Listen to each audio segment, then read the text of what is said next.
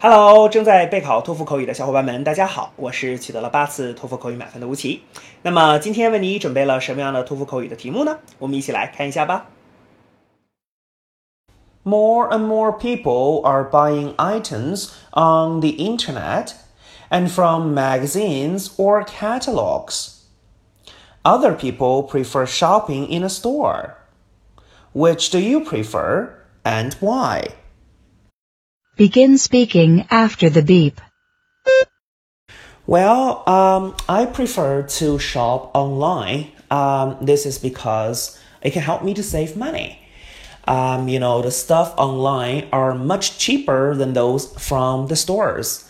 Um, because I guess online stores don't have to pay rent. So that's why they can offer lower prices. And also, I like to shop online because it's quite convenient. You know, I don't need to leave my house. I don't need to go to those stores, which may take hours. So, you know, I can easily just shop in my bedroom or in my living room, which, you know, makes my life so much easier. Therefore, I would like to shop online. 好的，那么以上呢就是我们今天啊所给出的这段满分回答。接下来需要屏幕前的你做些什么呢？那就是要跟读和模仿这段录音。 放一句录音，跟读模仿一句，再放一句录音，再来跟读模仿一句啊！所有的整段录音呢，反复模仿五至七遍。这样的话呢，相信屏幕前的你就可以掌握其中的单词、短语和句型。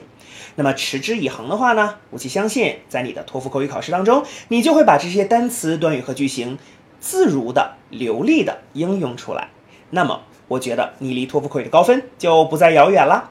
同时，如果你喜欢这段视频呢，不要忘记帮我们按赞，或者是在你的社交媒体上去做转发，可以让更多的小伙伴来了解吴奇老师的脱口秀，并且加入到我们的备考大家庭中。好，请你一起加油，我们明天再见了。